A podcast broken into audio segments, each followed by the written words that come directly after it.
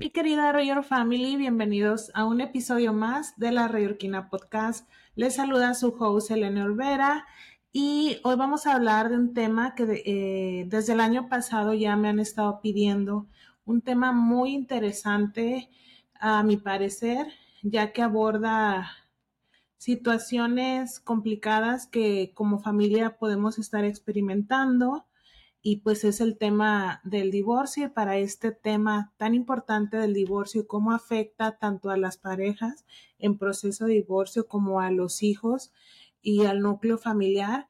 Tenemos a una invitada muy especial. Ella ahorita está en San Luis Potosí y nos va a compartir pues todas sus experiencias. Su nombre es Natsuko Vitales. Ella es licenciada en psicología, en derecho y también tiene una maestría en psicoterapia y pues bueno, ¿quién mejor que ella para compartirnos y guiarnos en este camino tan, tan que puede ser un poquito eh, difícil para las familias que lo están viviendo, pero también que hay, que si se vive de una manera y se, se acompaña, se tiene un acompañamiento adecuado, pues puede ser más sencillo poder navegar sobre el divorcio. Y pues Bienvenida, Nat, ¿cómo estás? Gracias. Muchas gracias, muy contenta. Gracias por la invitación. De verdad, es un tema que, como tú lo, lo expresaste, pues eh, a lo mejor no soy totalmente la experta porque a lo mejor habemos muchas personas que hemos tenido la oportunidad de trabajar en este tipo de temas pero eh, sin embargo, bueno, mi actividad profesional me ha permitido estar en ese camino en donde muchas familias, muchas personas, muchos niños están modificando su, su estado, digamos que emocional durante ciertas tomas de decisiones en, en, la vida, ¿no? Como es el separarse, el divorciarse o a veces incluso la reconciliación. Sí, fíjate que este tema digo, me lo han estado pidiendo ya desde el año pasado y también me ha causado mucho interés porque ya ves que con en las redes sociales y, tu, y tus conocidos y demás, pues que postean de que eh, es, viendo, por ejemplo, las fiestas eh, decembrinas, eh, la mamá llevando al hijo y le compramos esto al papá y porque queremos que, quiero que mis hijos pues tengan esa relación con el papá, aunque ya no estemos eh, casados.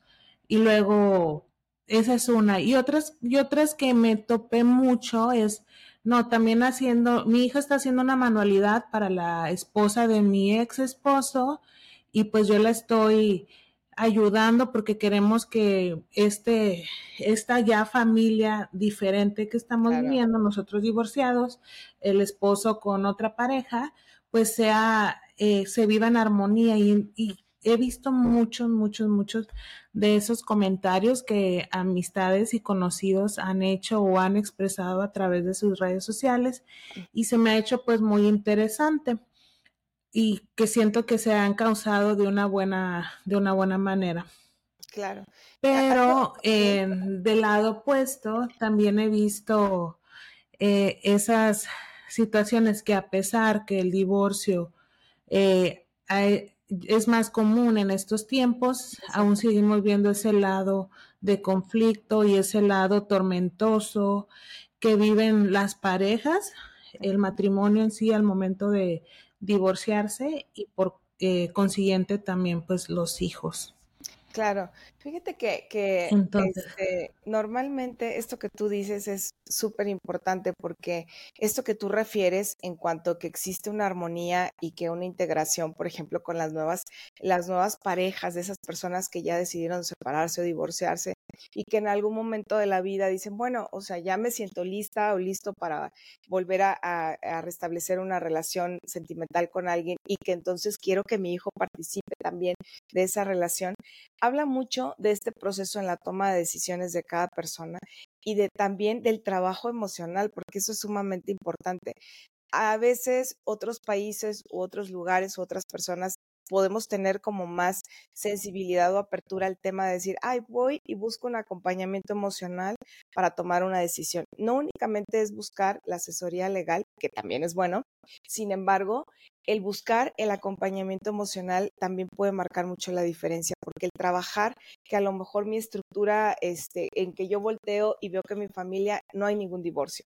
Entonces dices, ¿cómo? O sea, ¿cómo voy a ser la primera en la familia en la que yo pueda tomar una decisión diferente a todas las generaciones que me, que me han acompañado, ¿no?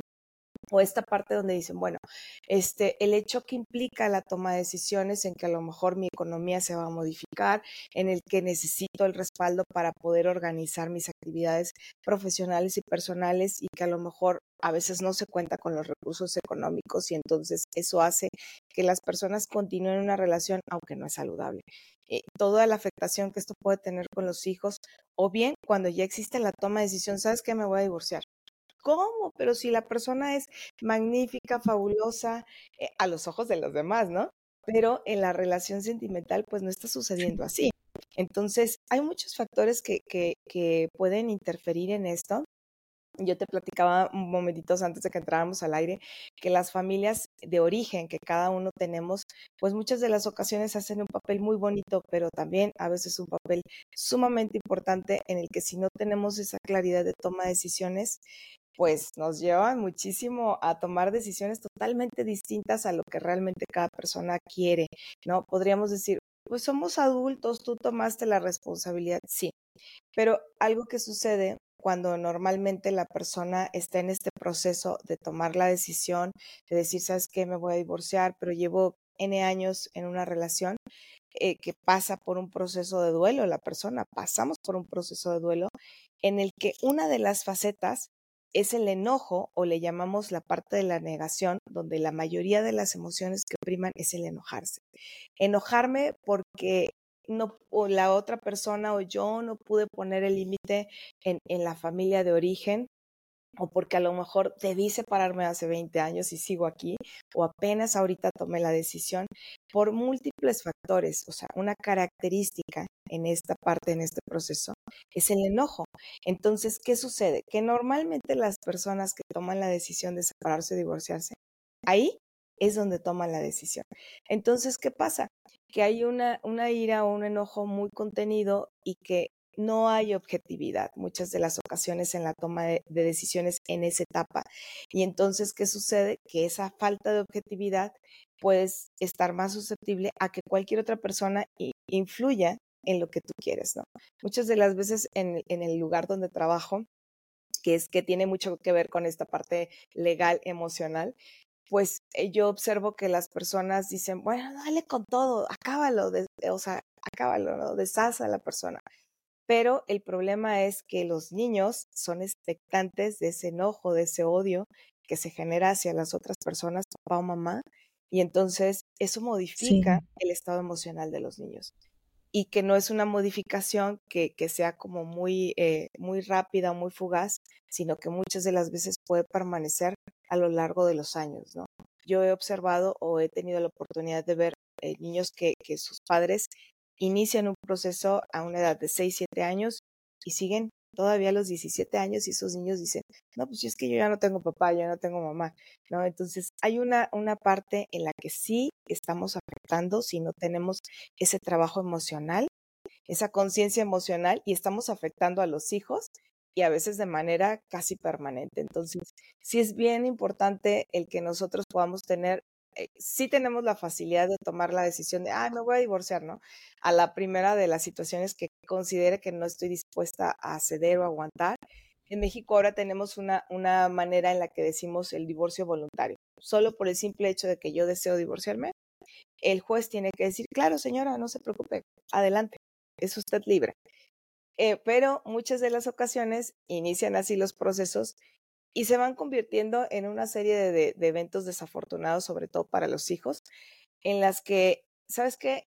Ya me molestó que no hiciste esto o que tienes una nueva pareja y yo sigo soltera. Y entonces, como no tengo un proceso emocional trabajado, voy a influir de manera negativa en los hijos o las opiniones de la familia tienen mucho que ver en esto. Y entonces yo veo comúnmente en, en, en estos lugares judiciales donde las abuelas o los abuelos están tomando la iniciativa de tener la crianza de los hijos. Entonces, sí hay mucha diferencia entre que lleves un proceso, un acompañamiento, cuando estés pensando o considerando el, el divorciarte o el tomar esta decisión, a que si lo haces así como, bueno, pues yo sé lo que hago, ¿no? Siempre vas a saber lo que haces. El, el punto es tener ese acompañamiento para evitar, en la medida de lo posible, que realmente se esté viendo afectado no nada más tu integridad emocional, sino la de las que están alrededor, ¿no? Es bien importante, súper importante. Fíjate que, que tocaste unos puntos importantes. El, pues el principal, la claridad en la toma de decisiones, es uno que me llamó mucho la atención que nos estabas platicando. Y también eh, el duelo. Y nos comentaste una de las etapas de los duelos, que es el enojo o la negación. Eh, para tener esa claridad en la toma de decisiones, nos comentabas que pues un acompañamiento puede, puede ser de gran ayuda para que ese acompañamiento emocional le ayude a la persona o a las personas que están en proceso de divorcio pues a navegar sobre ese camino y tener como de pronto más objetividad.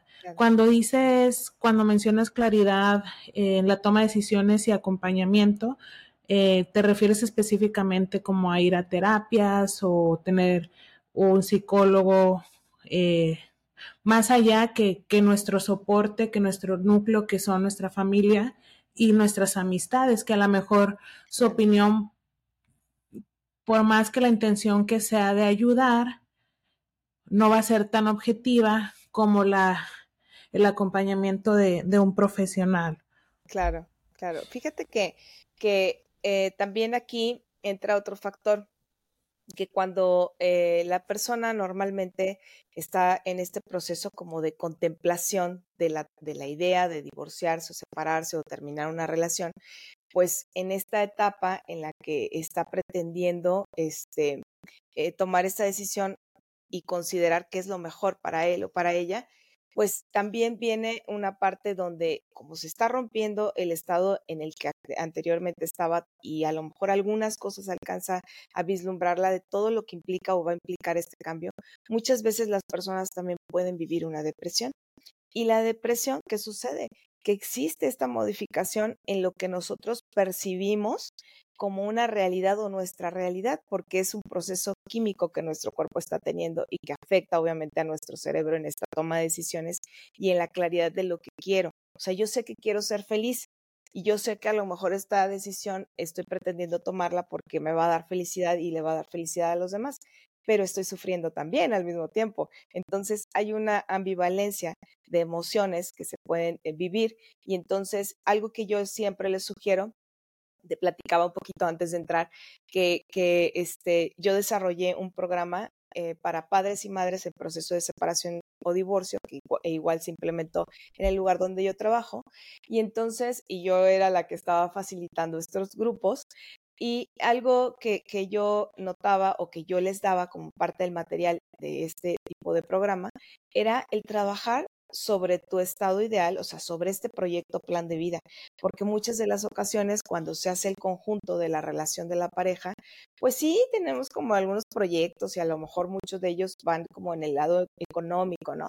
Vamos a comprar una casa, esto, el otro, y, financieramente pues a lo mejor hacemos algunos ajustes pero no necesariamente en esos ajustes se trabaja como, ok, simultáneos, o sea, es tu crecimiento personal este, como mi pareja, mi crecimiento personal y el crecimiento de la familia. Entonces, muchas de las ocasiones, una de las partes se fusiona al proyecto de vida de la otra persona. Entonces, ¿qué sucede? Cuando hay una ruptura, empieza la persona a sentirse desorientada porque dice, ¡Ah! en la torre, hace 20 años que no trabajo y yo tenía un doctorado en contabilidad, ¿no? Por decirlo de alguna manera. ¿Cómo hago para retomar eso? Entonces, como yo abandoné mi proyecto personal, porque a lo mejor tomé la decisión involuntariamente o amorosamente de decir, no, pues no importa, este, yo me voy a trabajar o sabes que yo me quedo en casa a cuidar de los hijos. Entonces, ese proyecto o plan de vida muchas veces puede ser parte de una salvación. El que retomes ese proyecto, ese plan de vida y empieces como a pulirlo y decir, a ver, yo soy Natsuko, tengo 44 años, en este momento de mi vida estoy en qué momento. Ok, ¿qué sigue? En mi proyecto plan de vida que a lo, a lo mejor hice hace 20 años, ¿qué había? Que a lo mejor ahora ya logré, o a lo mejor dejé a medio camino, o a lo mejor ahorita ya no me es funcional, o quizá me motiva a poderlo retomar y lo puedo proyectar. Eso funciona bastante bien porque lo podemos hacer en las diversas áreas que tenemos como personas y entonces una de esas se va a ir trabajando de manera más fuerte y te va a ayudar a que tú tengas la claridad. Yo comúnmente o constantemente escucho personas, hombres y mujeres, que cuando están en este, en este proceso literalmente te dicen y así lo sienten, no sé qué va a pasar, no sé qué voy a hacer. Normalmente dicen, bueno, me voy a esperar a que se resuelva este, este proceso o que el juez decida.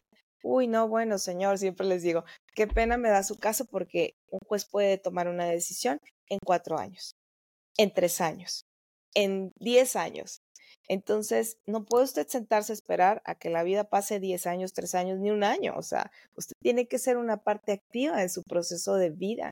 Es la parte más importante. Entonces, eh, enfocarlos y sacarlos de esa negación, de ese dolor, de ese enojo, de que a lo mejor, indistintamente de lo que hayas vivido en una relación, pues a veces parcialmente ninguno de los dos es culpable. O sea, se han llevado por circunstancias de la vida y que estás en este punto, ¿qué puedes hacer en este punto de tu vida? Entonces, eso es bien importante y por eso creo yo que sí es este, sumamente fundamental que las personas tengamos un acompañamiento dentro de un proceso así.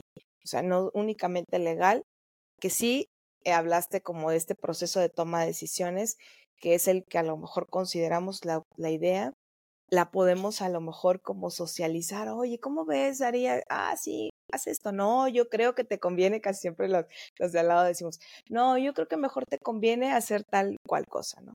Ok, pero en esta parte, a mí, ¿qué me conviene? O sea, ¿yo qué quiero, no? O sea, realmente quiero una situación diferente, sí quiero este, hacer un proceso complicado, emocional, legalmente, o decido tomar eh, como la, la, responsabilidad también que tengo en esta parte de la historia y decir, ok, pues también a lo mejor yo hice cosas que no debí, o a lo mejor sí debía haberme divorciado hace 10 años, pero no lo hice y ya no me voy a lamentar por eso, no. Ahorita, ¿cuál es mi alternativa de vida para desarrollarlo? Entonces, sí creo yo, este, soy fiel creyente de que es importante un acompañamiento que nos va a servir muchísimo como rescate en este en esta toma de decisiones y en este proceso y, y darnos esa objetividad que a veces pues perdemos, ¿no? Y que es natural de alguna manera. Sí, fíjate que me vienen a la mente varias cositas acerca del acompañamiento. Em, una de ellas es, por ejemplo, como, bueno, yo como espectadora, porque no he, no he vivido una situación así, pero como espectadora y, y limitada a solo lo que puedo ver y no a realmente a los, limitada a lo que puedo ver que han pasado mis amigas, mis conocidos y demás.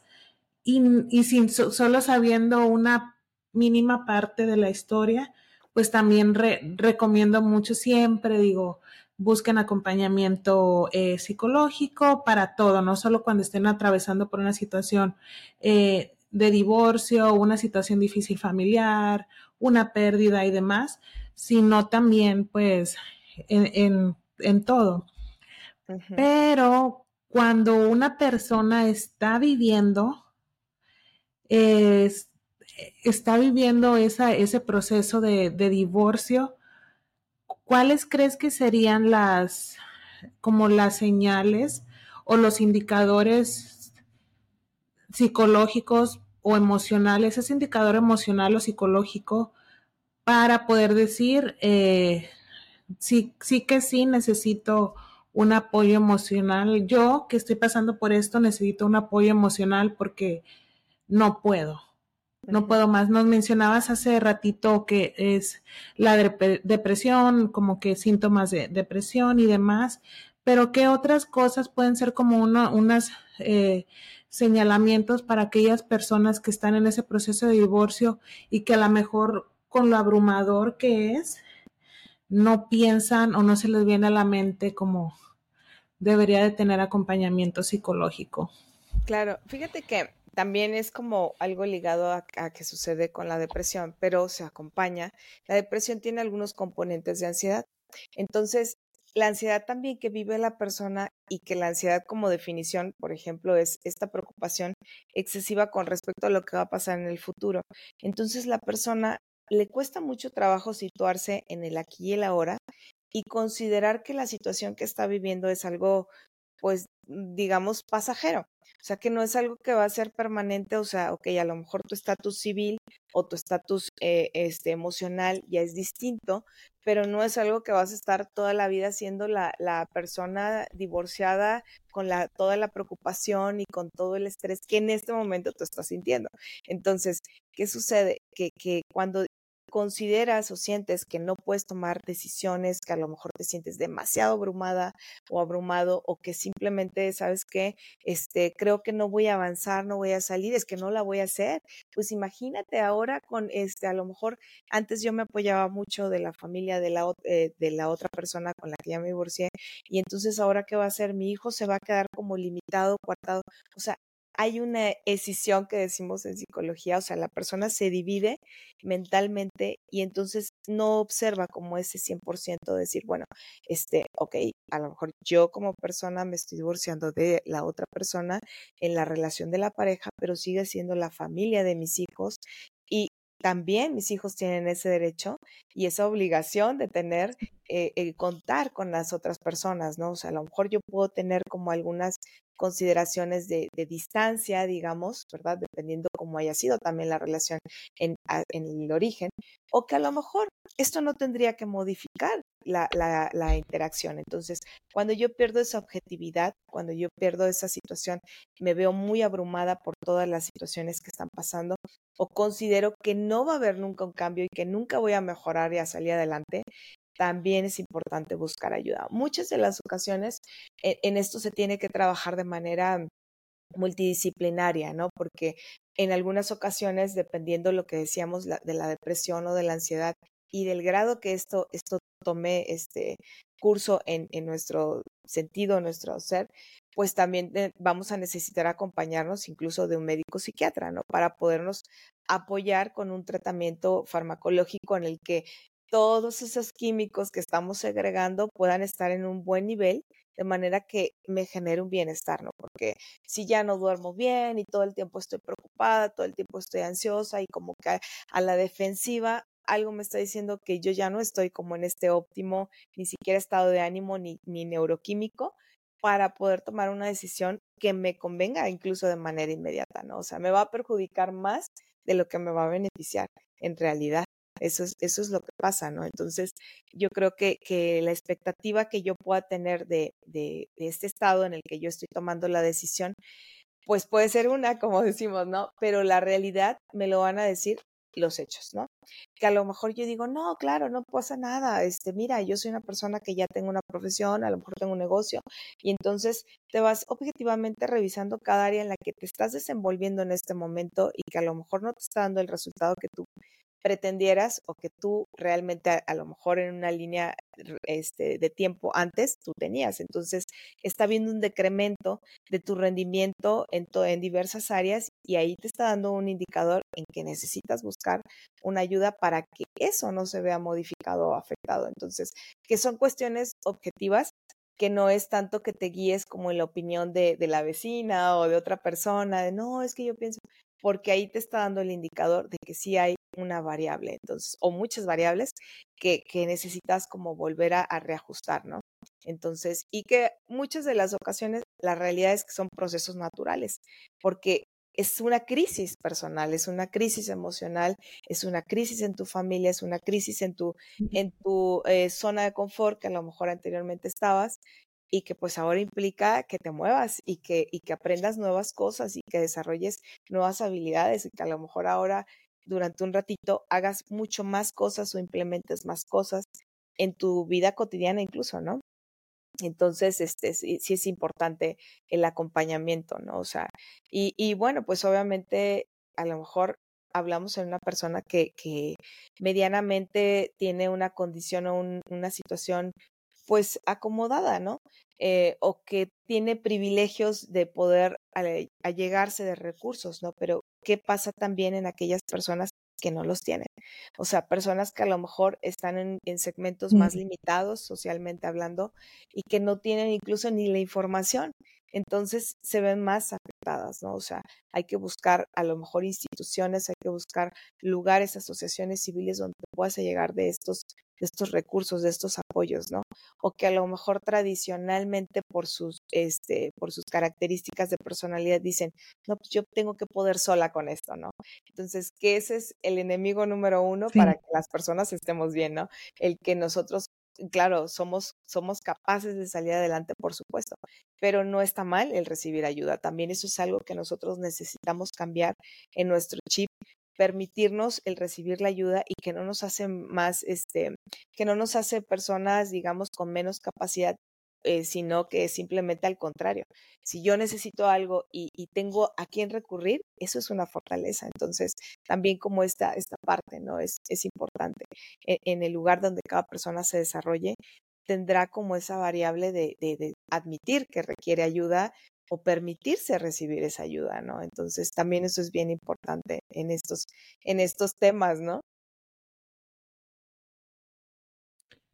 Ahorita también mencionabas, eh, bueno, hay cierta, ciertas personas que tienen al alcance o la facilidad de, de tener estas ayudas, de una vez reconocido el hecho de, ok, me he sentido ansiosa, he tenido preocupación excesiva, estoy siempre a la defensiva. Ya cuando tenemos ese, podemos mirarnos al espejo y notar esas características que nos indican, ¿saben qué? Creo que sí necesito eh, tomar eh, ayuda psicológica, terapias o ir a hablar con un experto o experta que me ayude a, trabajar en mis emociones para poder navegar este divorcio de una manera eh, más efectiva. Pero ahorita también mencionaba las personas pues que no, no, no tienen esa facilidad de acceder a estos recursos. ¿De qué manera crees? Yo sé que también es difícil y es, de las, y es dependiendo de las personas, pero nosotros como personas externas o espectadores eh, de eso que mi amigo, amiga, familiar está viviendo, ¿cómo crees que podemos ayudarles sin perder como la objetividad. Porque a veces decimos eh, escuchándolos, pero a veces cuando los escuchamos también tendemos mucho a, tengo esta opinión y, y, la das y a veces no la filtras, solo la das y tu intención es ayudar claramente, pero pues a veces, y a lo mejor es una, es un, una opinión muy buena y va a mejorar, pero va a ayudar y lo que tú quieras, pero a veces es un momento en el que a lo mejor esa persona no necesita ese, ese comentario o esa opinión.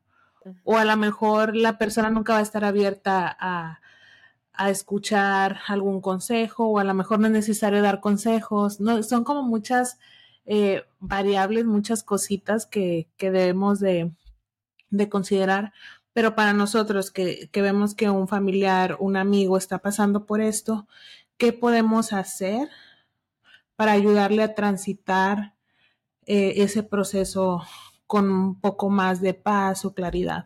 Claro, fíjate que hay este bueno, obviamente eh, eh, coincido contigo, ¿no? O sea, uno a lo mejor genera una opinión porque tienes cierto vínculo afectivo con la persona y lo haces buscando pues como que su integridad emocional se siga conservando o mejore. Pero este sí, efectivamente no siempre es, a lo mejor no porque yo me haya divorciado, quiere decir que mi proceso de divorcio es igual al que mi amigo, mi familiar o, mi conocida está viviendo, ¿no? Son situaciones que aunque tienen algunas condiciones que son constantes, al final del día la característica de personalidad de cada, de cada persona que, que, forma parte de esa relación que se está rompiendo, pues es completamente distinta. Pero también existe el apoyo en las instituciones, aunque a veces, lamentablemente, en el caso de México, pues no son, no siempre son instituciones que tengan el alcance de darle como un seguimiento mucho más, eh, digamos, oportuno a cada persona, ¿no? Eh, y no todas las personas están en situaciones en las que pueden este, estar pagando una terapia eh, cada ocho días y acudir y entonces es sin que les genere como una modificación en su economía, porque obviamente la palabra divorcio pues ya habla de la división, de la división incluso de los elementos económicos que cada familia va a tener y eso va a modificar. Pero también existe en la web eh, manuales o sí, manuales, de hecho, o sea, que, que las personas podemos buscar y entonces te habla paso a paso en este proceso de, de, tomar la decisión de separarte. Incluso te, te, habla de decir, ¿sabes qué? ¿Cómo vas a darle la noticia a los hijos? ¿no? Muchas veces em, yo me encuentro o me topo con personas que de repente dicen, no, bueno, yo ya le dije a mi hijo que la verdad, y la verdad es que yo abrí un día la puerta del cuarto de la, de la habitación de la casa y lo encontré con otra persona y entonces, o sea, a ver, o sea, sí es una verdad, sí es una situación, pero es una situación en cuanto a una relación de pareja, en cuanto a una situación de una decisión de un adulto y que a lo mejor desde el, desde el lugar donde se encuentra tu hijo no le corresponde el conocer esa información. O sea, quizá no es el único elemento por el que la persona pueda o deba tomar una decisión de separarse o de divorciarse. Entonces, este tipo de situaciones te, las abordan algunos manuales de decir, bueno, ¿qué sí corresponde en la información? O sea que a lo mejor ahora eh, como pareja, entre, entre el papá y la mamá, hemos decidido que cada uno vamos a hacer una vida distinta porque nos queremos o tenemos un cariño y en el amor que tenemos hacia los hijos, también hemos decidido que cada uno tiene derecho a seguir viviendo su vida y a tomar su espacio, ¿no? Que es muy distinto porque entonces, eh, a diferencia de que, no, ya no quiero estar contigo, te odio y, este, y me arruinaste la vida, ¿no? Y si no hubiera sido porque este, me embarazaste, o sea, entonces toda esa carga que nosotros podemos depositar en los hijos, pues a veces es eso, o sea, los depositamos, los sembramos ¿Y qué pasa? A la vuelta de la esquina yo ya estoy en una nueva relación el siguiente año y feliz pensando en volverme a casar y el hijo está totalmente o los hijos están totalmente destruidos. Entonces, no al lugar. Tenemos que buscar realmente la información que es emocionalmente correcta para los hijos. Porque a veces decimos, no, es que él tiene que saber que su papá o su mamá es una maldita. Ay, no, a ver, o sea, ¿cuál es el objeto de, de dar esa información? O sea, pensar qué voy a generar en mi hijo en esa situación. Ok, que lo odie. Ah, porque yo quiero que sienta el desprecio de la gente.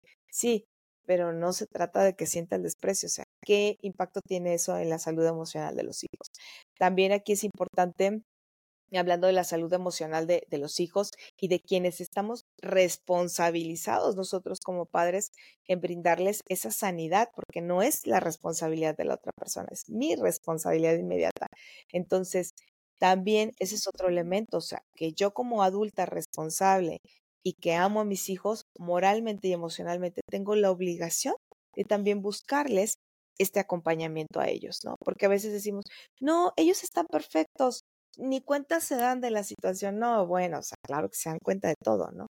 O yo, yo, yo hago delante de ellos como que no pasa nada. Pues claro que los niños se dan cuenta absolutamente de todo, ¿no? Entonces, a veces nada más pensamos que nos estamos como haciendo estas este, falsas expectativas de lo que realmente no existe. Entonces, también el buscar el acompañamiento, hay este, en, en la web, hay información acerca de esto, cómo vamos a compartirles la, la información de la decisión de, sabes que nos vamos a divorciar, cómo le voy a dar un seguimiento, cómo voy a tener, ay, perdón, algo me cayó en el ojo, cómo voy a tener yo este, también la responsabilidad de decir, sabes qué, este, cuando yo me encuentre en esta parte, ¿qué tengo que hacer? ¿no? O sea, legalmente también qué tengo que hacer, qué me corresponde. Sí lo hay en, en, la web. A veces no es tan fácil encontrar, como que más bien los buscadores tenemos que hacerlos como muy selectos pero hay manuales que, que nos hablan de este tema. Y, y sobre todo porque lamentablemente o afortunadamente, de acuerdo al caso, pues es algo que, como decías al principio, o sea, la estadística está a reventar y cada vez es una situación es que va más a la alza que, a la baja, pero eh, creo que indistintamente, o sea, como yo les digo a veces en el programa, o sea, no es que sea dañino eh, eh, que tú te separes, que tú te divorcies. El problema es cómo manejas esta toma de decisiones, cómo manejas esta decisión. O sea, eso creo que es lo, peligroso, ¿no? O sea, que si no tienes un manejo adecuado, que si te vuelves totalmente emocional y, este, muy susceptible, porque muchas de las ocasiones las personas dicen, ah, es que ya llegó, me vio feo, y entonces, ¿sabes qué? Le voy a hacer la vida de cuadritos. O sea, no, la, la, la toma de decisiones, la situación que, que tú necesitas tener en control es a ti mismo, a ti misma, no a la otra persona. Entonces, eso va a marcar mucho la pauta, ¿no? Porque casi siempre la tendencia es que queremos controlar a la otra persona, ¿no? Pero eso está totalmente fuera de nuestro control. Entonces, muchas de las ocasiones también en estos ámbitos encuentro como la, la parte donde dicen, pues es que si esa persona no lo hace, pues yo tampoco. No, bueno, o sea, la otra persona es otra persona, es ajena a ti, es ajena a tus posibilidades. Lo único que está en tus posibilidades es lo que tú quieres hacer, ¿no? Por eso decía esto del proyecto plan de vida, o sea, ¿qué, ¿cuántos años de tu vida? Es un ejercicio que les hago mucho, o sea, a ver, en este momento de tu conflicto, ¿cuánto le has invertido en tiempo, en dinero, en, en sentirte mal, en que a lo mejor por estar llorando en tu casa metida este, muchas horas, ¿qué has dejado de hacer? No, pues ya no salgo a correr, no, pues ya no me junto con las amigas, no, pues ya no leo. Y entonces, o sea, no nada más la pérdida es la relación. O sea, hay otros elementos que se vuelven pérdida y eso es donde tú tienes que buscar ayuda, ¿no? Que no siga de, o sea, que no siga hacia abajo como el resultado de esto, ¿no? Porque a veces pensamos que solamente perdí la relación de la pareja, ¿no? Pues a lo mejor ya me aislé del grupo de los amigos, ya no hago el ejercicio que normalmente hacía, ya no procuro eh, otras situaciones que son mías. Entonces, es importante como complementar todo esto, ¿no? Y, y por eso sí es buscar como la ayuda en los medios que puedan estar a nuestro alcance, totalmente. Es verdad. Ahorita que dices, bueno, de por sí la pérdida de, de un plan de vida con tu pareja cuando llega el divorcio, pues es una gran pérdida y luego agregándole esas pequeñas pérdidas alrededor que corresponden a tu persona, entonces ya se como que uno pierde la dirección, puede llegar a perder la dirección y decir, bueno, hacia dónde hacia dónde voy, cuál cuál va a ser mi dirección de, ahora en adelante. Ahorita ya mencionaste algo bien importante en, este proceso de divorcio y, que son los hijos. ¿Y cuánto es? Porque a veces pensamos que la verdad absoluta es lo mejor, hay que decir toda la verdad porque siempre es bueno que sepan hasta incluso cada detalle de cada situación porque es bueno. Y a veces pensamos eso y decimos, sí, hay que hacerlo. Y, realmente no, hay que aprender a poner esas, no barreras, no quiero decir la palabra barreras, pero sí aprender a de qué manera voy a compartir estas y cómo, como dices, cómo decirle a los hijos que papá y mamá se van a divorciar. Y no importa la edad, a veces siento que obviamente entre más pequeños, pues más vulnerables, pero podemos, tanto le va a afectar a un pequeñito de cinco años, como le puede afectar a, a un hijo que ya no vive con sus papás, que tiene su propia familia y tiene 38 años, yo no sé. Entonces, claro que uno ya entre más grande, pues tiene pues esa, es más maduro emocionalmente y puede pues recibir la información más adecuada que a los niños y, y adolescentes, pero por ejemplo, hablemos de, la, de los hijos em, que todavía viven con sus papás, que, pueden ser niños, adolescentes o jóvenes, pero que están en, todavía en ese en ese contacto con sus papás y que pues viven con ellos y que probablemente pues pueden pueden ser más afectados que otros que ya no viven con los papás. Em, ya nos decías un poco que no, no, a veces la manera en que les damos eh, la noticia pues no es la más adecuada, pero ¿qué tanta información eh, debemos de darles? Mira, normalmente, o sea, cuando vivimos en una familia, eh, digo, todas a lo mejor en algún momento hemos sido hijas de, de alguna casa, de alguna relación en la familia, y claro que nos damos cuenta. O sea, cuando tú vienes y me dices que, que, te vas a separar o divorciar, a lo mejor yo internamente puedo decir, uy, no, pues ya estás habían tardado, ¿no? O sea, muchas veces los hijos están viviendo este proceso, ¿no? Porque a lo mejor puede haber ciertas, este, ciertas situaciones eh, de violencia emocional, psicológica o muy pasiva, ¿no? O sea, de que la ley del hielo y que a lo mejor yo como mamá digo, no, pues yo no me peleo, yo nada más no le hablo, pero no le hablo en un mes y no lo vuelto a ver y, y entonces hacemos como la guerra silenciosa. Finalmente los hijos ya están dentro de esa situación, ya observan que hay algo en la vida, en, en, la interacción o en la relación entre los padres. Entonces, o sea, no son ajenos a esto, ¿no? Pero el punto es que cuando yo le permito a mis hijos el que ellos tomen su propia decisión sobre cómo van a continuar la relación con papá o con mamá, o sea, desde mi postura, desde el yo ser hija, es lo más saludable posible. Porque si yo lo, yo subo a mi barco, por decirlo de alguna manera, a mis hijos, de decirle, es que su papá hizo esto, su mamá hizo lo otro. Y claro, muchas veces el, el chantaje emocional o la violencia psicológica habla de que ya, bueno, la familia podría estar muy bien, salvo que la otra persona no es accesible, no quiere, pero yo tengo las mejores intenciones. Entonces, ¿qué pasa? Estamos haciendo que los hijos tomen partido por uno de los papás, un papá, por el papá o la mamá. Y esto no es, no es saludable. O peor, yo me encuentro con muchas situaciones donde, bueno, son dos hijos. Tú te llevas a uno y yo me llevo a otro. Y entonces, ¿qué sucede? Que rompemos la armonía también entre los hijos. Porque luego los hijos se vuelven como ese continuo de la, de la violencia entre los padres o de la, del enojo entre los padres o de la falta de, de estabilidad emocional o de madurez emocional. Y entonces es, claro, mi mamá me compró mis tenis X marca. Claro, a mí mi papá no tiene para comprarme ni los tenis. Y entonces, pero si la mamá tiene dos hijos, ¿por qué no le compra a los dos? Indistintamente que vivan en otra casa. Entonces se vuelve un conflicto en el que nos sigue hablando de la falta de madurez emocional que cada papá tenemos en esto.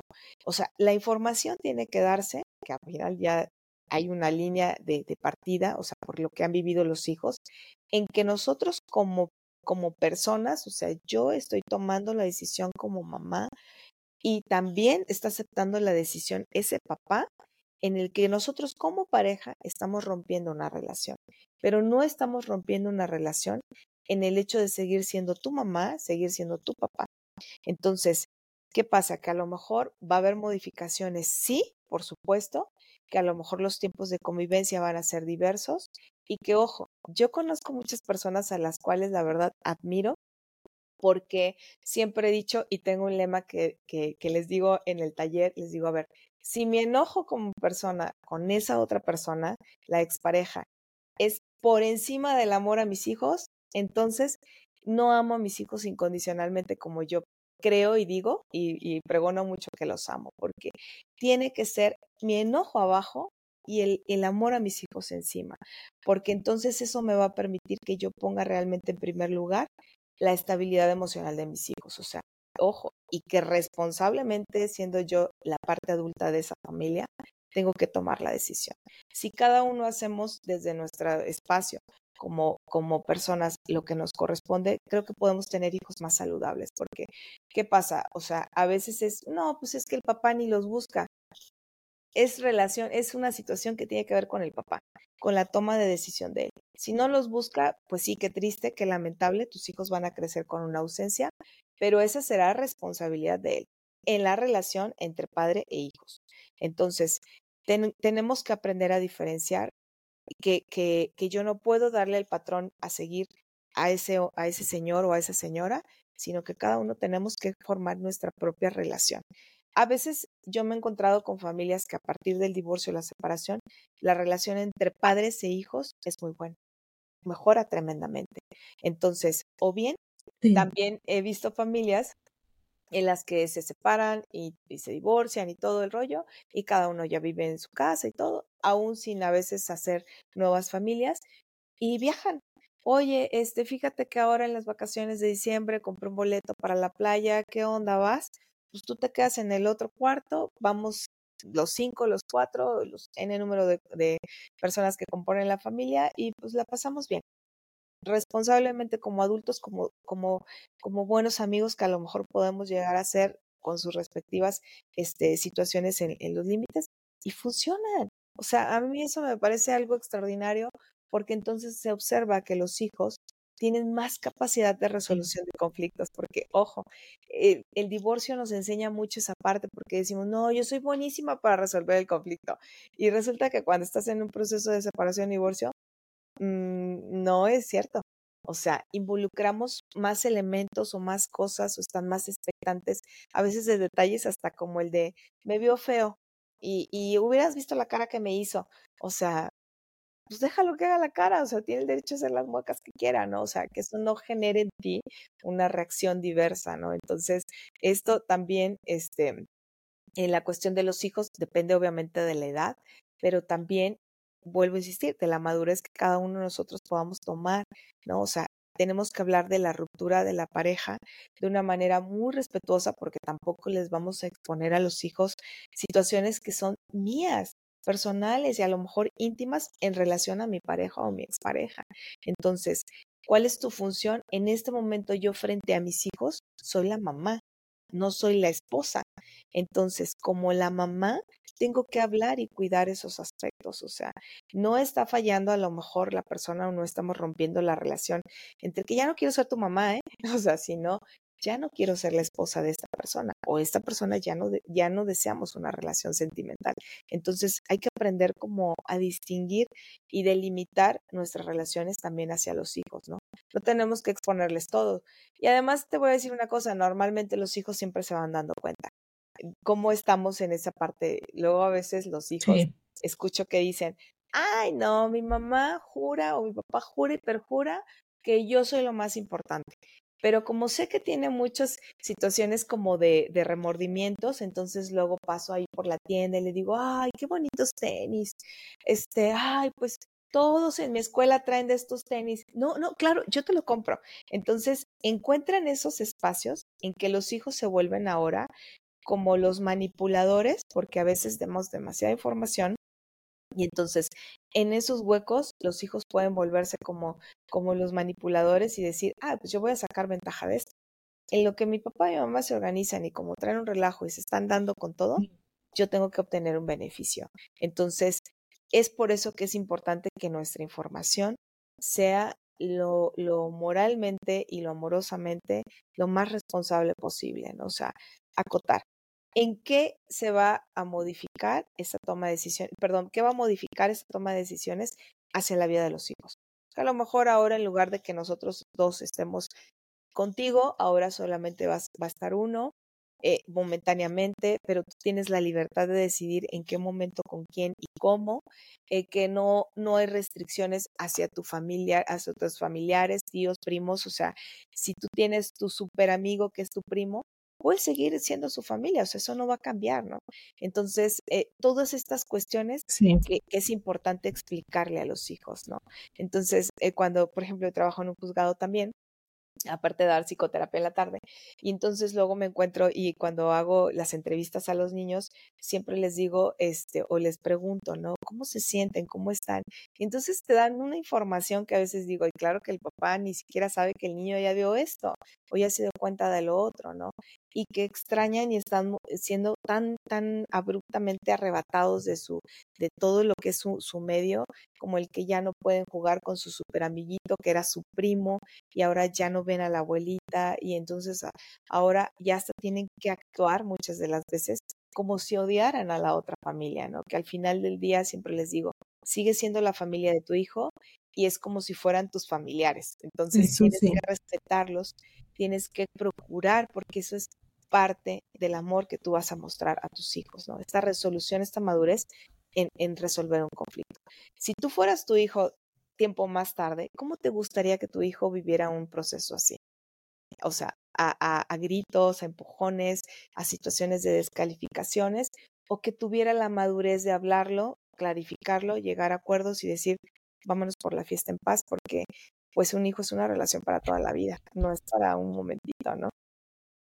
Como sí lo puede ser una relación de la pareja, pero los hijos, bueno, pues es nuestra responsabilidad para toda la vida emocionalmente hablando. definitivamente. Fíjate que ahorita me resonó algo mucho de mm, esta parte de cuando tenemos, cuando somos muy conscientes, por ejemplo, de que, digamos, pareja, un matrimonio, que comparten un rol de padres, y no lo comentabas también al principio, ¿verdad? En un matrimonio comparten ese rol de padre y madre y siempre van a ser padre y madre toda la vida, no importa qué, no importa las circunstancias, no importa, no importa eh, qué pase a lo largo del camino. Y también me vino a la, eh, me resonó mucho también esa parte que, que venimos platicando durante el episodio, que es, bueno, yo como persona, yo como madre, pues también eh, soy una persona individual y estos son mis, mis anhelos, mis planes, mis metas, lo que me gusta hacer. Y luego tenemos individualmente otros roles como yo soy hija, yo soy hermana, yo soy amiga y demás que, que nos van complementando como persona. Pero en una familia eres padre y madre, eres esposa o esposo y aparte pues eres una persona individual que tienes tus, tus metas y, sueños. Entonces, cuando tenemos perfectamente identificados esos roles y decimos, bueno, en este matrimonio, mi rol como esposo o esposa ya no va a continuar porque llegamos a este acuerdo eh, de manera amigable o no, eh, decidimos pues separar, eh, separarnos porque este matrimonio ya, ya no va a funcionar funcionar por X o Y, pero ese, ese rol ya queda, ya se separa, ya no, ya no existe, por así decirlo, pero seguimos siendo personas individuales con, con inquietudes y aparte seguimos siendo padres. Entonces ya cuando estamos conscientes de eso, que decirlo es muy fácil, yo sé que decirlo y platicarlo pues es muy fácil, pero cuando logramos llegar a esa, a esa parte de conciencia y de decir, bueno, ahora tú y yo vamos a seguir siendo padres, vamos a seguir siendo padres de, de nuestros hijos, entonces ahora, ¿cómo vamos a modificar esta dinámica para seguir siendo los padres que nuestros hijos necesitan? Entonces, no sé por qué cuando nos estabas platicando eso me vino a la mente de cuando tenemos perfectamente claros los diferentes roles que tenemos como personas y que, que formamos en una familia, ya es un poco más, no más fácil, pero más llevadero este proceso de divorcio. Y otra cosa que comentabas ahorita que también me, me llamó mucho la atención y dije, ¿cuántos padres en proceso de divorcio se hacen esta pregunta? Si tú fueras tu hijo, ¿cómo te gustaría que este proceso fuera? Entonces, cuando te pones en los zapatos de tus hijos y dices, bueno, o sea, a mí me gustaría que, yo soy el hijo, me gustaría que esto fuera así, esto fuera de esta otra manera, entonces ya te da una, te vuelve más consciente y te, una realidad más clara te golpea la mente y dices, bueno, entonces creo que si, si quiero llegar hasta este punto, tengo que reaccionar de esta manera o tengo que eh, conducir mi persona de esta manera para que mis hijos no se vean afectados y me puse a pensar cuántas personas se han hecho esta pregunta y, y, la diferencia y el cambio que esta pregunta puede llegar a tener en, en sus hijos al momento de llevar pues el divorcio. Claro, Fíjate que, normalmente, este, bueno, ahí en mi currículum falta un poquito ahí en esa parte. Este, yo soy facilitadora también y tengo pues una maestría en, en mediación. Entonces, esto lo agradezco muchísimo porque eh, estando como en estos procesos de mediación entre las familias, hay una parte bien importante. Cuando nuestra toma de decisiones como adultos va en función de mis intereses, o sea, a ver, escuchamos, a mí me interesa que, eh, que me dé dinero. A mí me interesa, o sea, hablando de la, de la otra persona de la que se están divorciando, ¿no? A mí me interesa que vaya y vea a los niños. A mí me interesa, y el discurso es, la narrativa es, me interesa a mí. Y entonces siempre les digo, ok, eso es muy bueno, qué bueno, me da mucho gusto, pero háblame de las necesidades de tus hijos. Ah, caray, ahí es totalmente distinto porque entonces cambia la perspectiva, cambia la situación y entonces es movernos al lugar de la otra persona que tiene necesidades, porque obviamente si necesita comer, por supuesto que todos los seres humanos necesitamos eso, pero ¿cómo voy a yo como persona responsable, como adulta responsable, como madre, a, resolver esa necesidad de mis hijos, esa necesidad emocional, esa necesidad afectiva, esa necesidad de que siga siendo eh, o que se siga sintiendo perteneciente a una familia. O sea, claro está que como seres humanos, indistintamente de la edad que nosotros tengamos, una parte fundamental es la necesidad afectiva. Entonces, si yo modifico eso, pero además eh, que mi discurso tiene que ser congruente con lo que yo estoy mostrando, porque a veces puedo decir, pues claro que obviamente mi hijo es lo más importante y yo, bueno, daría todo por él. Ok, el dar todo, ¿qué significa el dar todo? O sea, el dar todo también es que a veces puedes decir, ok, sabes que sí estoy dispuesta a resolver esto, que a lo mejor si yo te exijo 50 pesos más en, en, la, en la parte proporcional de la pensión, pues a lo mejor estoy dispuesta a que, ok, sabes que no me des 50 pesos más. Es más, yo los aporto y aporto 150, pero la integridad de mi hijo se va a ver, o sea, cuidada o respaldada o esto no va a modificar en las situaciones de mis hijos. Entonces, es bien importante que sí nos pongamos en los zapatos de nuestros hijos, que veamos realmente cuáles son sus necesidades, porque obviamente eh, eh, esto es muy diverso porque estamos hablando que a lo mejor hay, hay niños o niñas o adolescentes que de repente tienen necesidades incluso especiales, ¿no? Entonces, en la que tanto papás como mamás tenemos que involucrarnos, o sea, ojo, esto también habla mucho de romper como nuestros esquemas culturales, porque yo te platicaba al principio que, recién nos conectábamos, o bueno, antes de conectarnos al aire, ese en que yo he visto también que a veces las mujeres estamos tomando una parte en la que a lo mejor de repente digo, bueno, pero si yo soy una persona, este, a lo mejor profesionalmente preparada y que siempre he tenido el deseo de, de, viajar a otra parte del mundo y seguirme capacitando, pero pues chino, o sea, tengo a mi hijo, o sea, sí lo amo y todo, pero a lo mejor también quiero seguir haciendo ese proyecto, plan de vida personal, profesional. Y entonces yo veo que el papá este, es una persona que tiene mucha capacidad, que también puede hacer la función y ahí se lo dejo y me voy. Entonces, ¿qué sucede?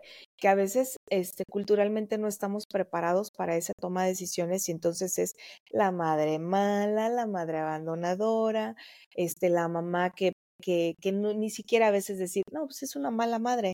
O sea, este, porque pues dejó abandonado al hijo. A ver, no lo dejó abandonado. O sea, no lo dejó en la calle y ahí recoja lo que quiera. No, lo dejó en buena, en, con buena persona, con una persona que lo ama, con una persona que lo cuida. Porque ¿qué sucede cuando es al revés? Cuando es el hombre el que toma tradicionalmente la decisión, pues el papá agarra sus chivas y se va. Y entonces ya estamos hasta normalizando que ah, pues sí, se fue y quién sabe ahora dónde vive y quién sabe qué pasa de su vida y se desentendió del hijo, ¿no? Emocionalmente hablando y en la relación, en el vínculo. Y hay que seguir adelante. Entonces, cuando es al revés, no estamos tan listos culturalmente. Entonces, es algo que también debemos trabajar. Eh, antes de pandemia, yo les decía a los papás y a las mamás con los que tenía oportunidad, pues, de hacer mediaciones o, o en este programa, yo les decía, a ver, tenemos que pensar que lo mejor que le podemos dejar a nuestros hijos es que él se sienta íntegro, que sepa que tiene un papá, que tiene una mamá, que tiene todo un linaje en el cual él forma parte, porque ese es su recurso este amoroso y ese es su recurso que ni yo tengo la capacidad de decir, o sea, ni yo puedo decirle, sabes que ya borra, borra del mapita esta parte, ¿no? Porque es algo que, que, se dio por naturaleza, ¿no? Entonces, en el momento que yo conforme una relación y el hijo llega aquí a la tierra, entonces, ¿qué sucede? Que lo mejor que yo puedo dejarle a los hijos es que se sienta como un parte de un todo. Cuando yo limito una parte o sesgo una parte en un ser humano que es mi hijo y decirle, ya no tienes papá, ya no tienes mamá, porque me cayeron gordos, porque no me gustó la manera en la que, que me vieron y, y, empezamos a hacer esas limitaciones, ese cortar, como dicen, podar los, esos árboles genealógicos que a veces los hijos tendrían que hacerlo, no yo, o sea, desde mi perspectiva. Entonces, ¿Qué sucede? Que, dejamos a nuestros hijos en situaciones bien limitadas, porque yo les decía antes de pandemia, les decía, a ver, imagínate que tú eres, que tú en tu papel de mamá, o sea, le cortas esa, esa, ese linaje a tu, a tu hijo y entonces un día te mueres. ¿Qué va a pasar con tu hijo? Pues que a lo mejor legalmente, si no hay una persona que, que de manera inmediata en mi linaje lo atienda, va a ir al otro linaje. Y entonces, ¿qué va a pasar? Que le va a costar mucho trabajo involucrarse a lo que naturalmente tenía derecho. Y esa parte, digo, siento espantosamente horrible porque fue como una situación, como una premonición, entonces viene pandemia, entonces empieza a haber un número tremendo de situaciones en las que empiezan a darse las adopciones porque pues ya no hay nadie que los cuide. Se murió el papá, la mamá, la hermana, la tía, la, o sea, familias enteras se acabaron y esto es real, familias enteras en, en COVID. Entonces, ¿qué pasaba? Los niños tenían que ir con la abuela que hacía años o que nunca lograron convivir, porque había una limitante, ¿no? El papá le prohibía o la mamá le prohibía y, y hasta se omitía el hecho de hablar de ellos. Entonces ahora los niños pues casi que aterrorizados porque decían, pues es que tengo que ir con mi abuelita, pero no la conozco, nunca la he visto, nunca la he hablado. Entonces, o sea, qué tristeza que estemos dejando a los hijos tan coartados emocionalmente con algo que sí es su derecho a convivir, a decir y a estar claro. Hay situaciones en las que por eh, cuestiones de violencia sexual o violencia de otro tipo, pues hay que tener algunas consideraciones, por supuesto. No todos los casos tendrían que ser iguales, pero cuando no lo existe, estas situaciones, sí es bien importante que siempre nosotros nos posicionemos desde el cómo vería mi hijo esta situación un ejercicio que yo siempre les pongo en, en el programa, es decir, les, les pregunto tanto a hombres como a mujeres, oye, a ver, ¿alguna vez has visto a dos personas pelearse? O sea, pero no pelearse así como de, no, cállate tú, no, tú primero, porque a lo mejor eso es como mucho más común. Pero hay dos personas que a lo mejor no conoces, que nunca en tu vida has visto y que de repente vas caminando y, y empiezas a darte cuenta que lo empuja a uno, lo empuja al otro, lo agarra del cabello y le empieza a golpear y le empieza a gritar. ¿Cómo te sientes cuando ves tú eso, cuando eres espectador de esa violencia? Pues normalmente todos, aunque no tengas una relación con la persona, empezamos a generar ansiedad de, ay, lo separo, ay, no, pero a ver, ¿qué le está pasando? Y entonces genera una angustia. Así se sienten tus hijos cuando tú estás en ese ring que a lo mejor tú crees y te haces como falsas expectativas de que tus hijos no se dan cuenta de que, de que descalificas a la otra persona, de que bloqueas la comunicación con la otra persona, de que a lo mejor eh, en tus actividades no estás poniendo ciertos límites saludables ni hacia él ni hacia ti, y entonces, o que te desbordas diciendo eh, o descalificando a la otra persona. Luego los niños yo los escucho con mucha frecuencia que de repente dicen, es que mi papá me odia. Ah, caray, ¿por qué te odia? ¿Por qué consideras tú que te odia? Pues es que estoy igualita a mi mamá y entonces, este, a mí me dicen que pues no los pueden ver ni en pintura. Imagínate la carga de los niños, o sea, sabiéndose que son personas detestables solamente porque son similares o parecidos a la otra parte con la que tienes conflicto. O sea, necesitamos ser bien cuidadosos y la verdad aquí o sea, ponernos siempre en el lugar de nuestros hijos, ¿no? Si mi hijo me ve, ¿cómo se siente? Es pasajero. Quizá en un año yo voy a tener una nueva relación de pareja en la que me voy a sentir lista otra vez, este, en la que me vuelvo a sentir a lo mejor amada, comprendida, apoyada, etc. Todo lo que yo busque en una relación, pero ya dejé una situación ahí incómoda en, en, el sentir de mis hijos. Y luego a veces, eh, pues no bajamos la, la, ayudita porque a veces no buscamos que ellos sean ayudados o, no, no tenemos ese alcance, ¿no? Yo, yo eh, tengo un caso en el que me decía el Señor, así, literal, con toda, él tenía la custodia de su hijo y entonces me decía, yo sé, yo sé que, que lo que estoy haciendo, o sea, de limitar la convivencia entre mamá e hijo, es, está mal, pero así lo quiero hacer. Y ya, no importa, ya después pagaré las consecuencias. Así, así, con ese, con ese este, aferramiento. Entonces yo le dije, bueno, ¿y no consideras que está siendo como muy determinante? ¿Y qué te diría tu hijo si en algún momento crece, se da cuenta así tal cual del peso de tus palabras y de tus acciones? ¿Qué crees que haría tu hijo? no, pues me va a odiar. Y eso es algo que tú deseas para ti vivir como en, en una situación así. No, pues no, que está en tu alcance para que las cosas sean distintas, porque al final del día pues, estamos hablando de que tú estás tomando una decisión por tu hijo que a lo mejor sabes que le está haciendo daño, o sea, está siendo egoísta no nada más contigo, sino con tu hijo. Entonces, e, esta parte es bien importante que nosotros hagamos como esto. Por eso nos volvemos a remitir, ¿qué es lo que quieres para ti? porque a veces en este, en este caos, en esta crisis, en estas situaciones, la mayoría de las personas expresan, ay, es que ya quiero paz, ya quiero, no quiero, quiero ya no saber nada de esto. Pues, ¿qué te toca hacer? O sea, resuélvelo, busca la ayuda, ¿no? Porque si que pensamos que la ayuda va a llegar así, tran, aquí nada más como en la parte inerte no hago nada, pues no, no es así. Tenemos que ser agentes activos en esta resolución de las situaciones para nosotros y para los que dependen de nosotros, que son nuestros hijos, ¿no? Que es bien importante. Entonces, si somos ese señuelo en el que de alguna manera estamos como abriendo el caminito, la brecha hacia lo que van a continuar nuestros hijos.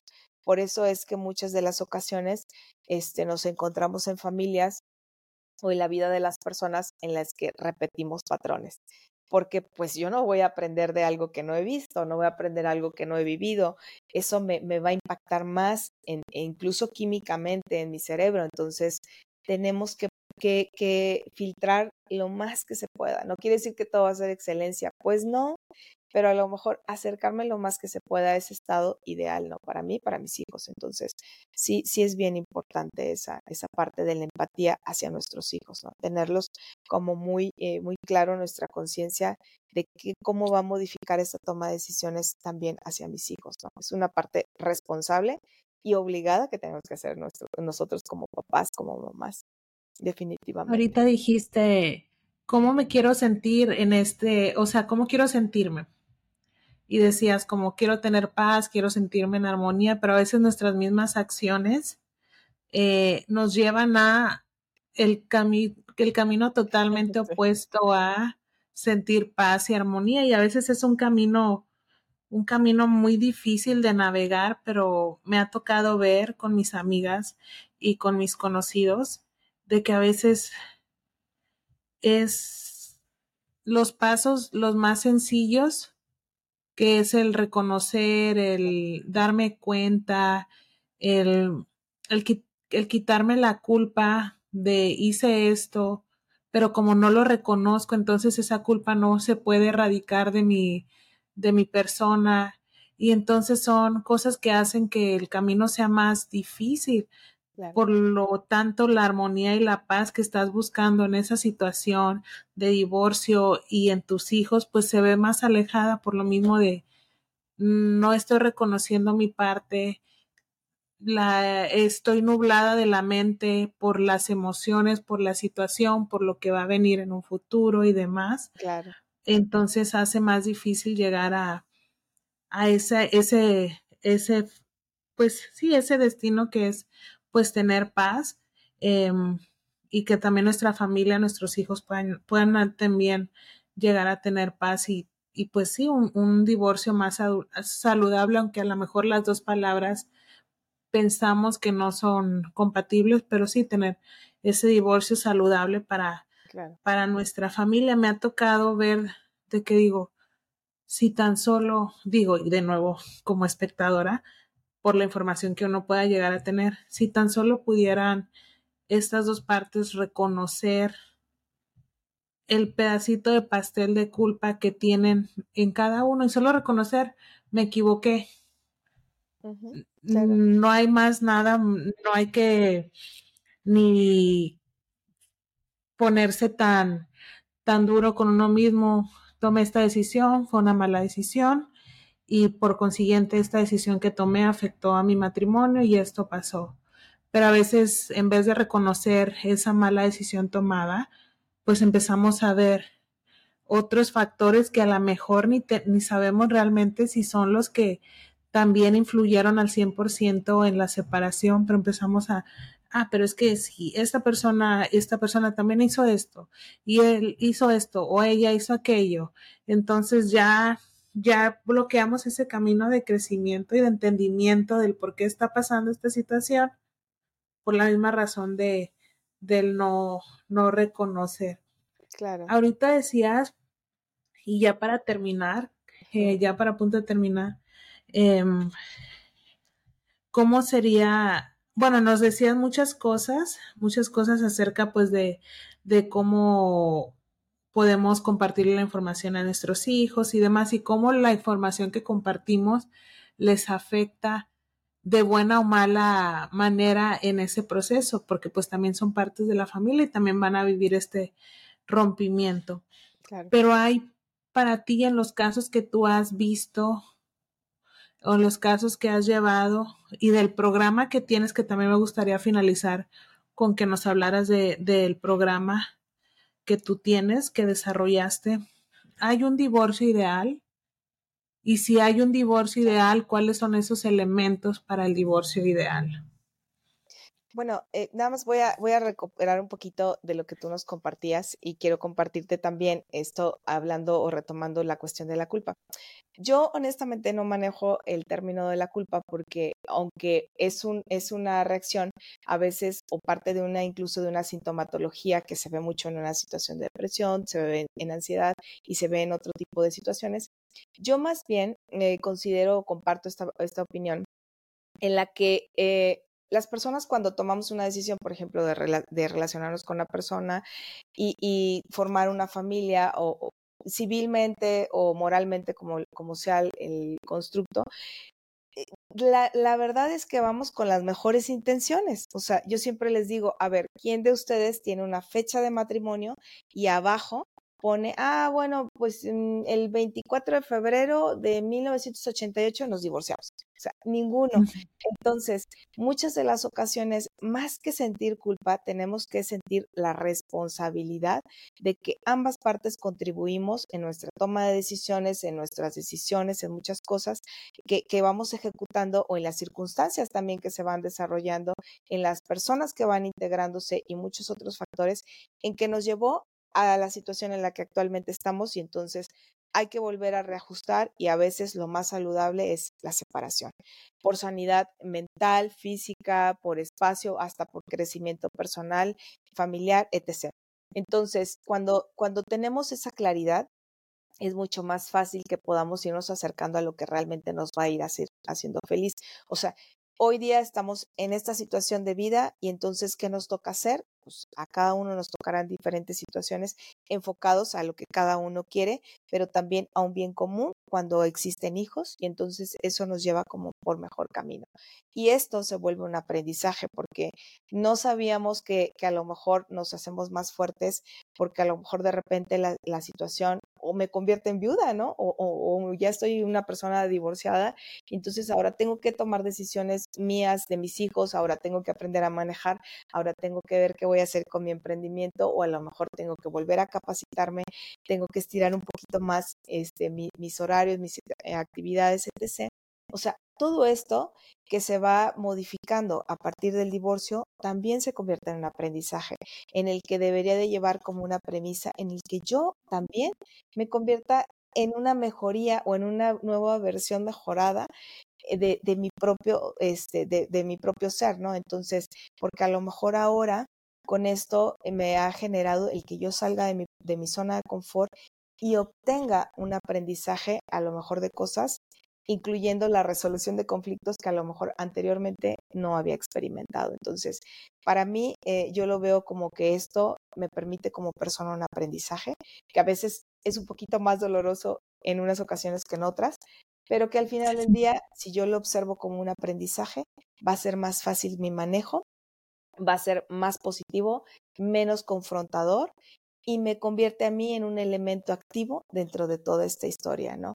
No como una víctima, porque si yo me posiciono en una víctima de otra persona, me estoy invalidando en la capacidad que tengo de y en todos los talentos y posibilidades que tengo y mis recursos como persona. Entonces, que eso, por supuesto, que, que, que hace más difícil o más lento, por decir así, más que difícil, hace más lento el proceso para que la persona vuelva a restablecerse en ese nuevo proyecto de vida personal que tiene. Entonces, eh, yo sí siempre incentivo a que la gente, si, si les checa, pues que puedan como cambiar esta parte, ¿no? Porque nuestra cultura mexicana y que a lo mejor muchas otras culturas este, americanas, este, pues tenemos como, como esta parte de, del culpígeno. Ah, es que por mi culpa, si yo hubiera hecho, pues no lo hiciste porque no consideraste esa opción, porque en el momento de las circunstancias consideraste que no era necesario y no es que seas una persona este, culpable de, sino que la decisión fue distinta a la que tomaste, o sea, porque pensaste que era lo mejor.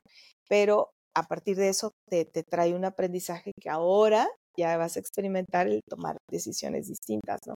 O hacer cosas. ¿Sabes dónde lo encuentro mucho que me ha pasado con amistades? Es cuando hay infidelidad.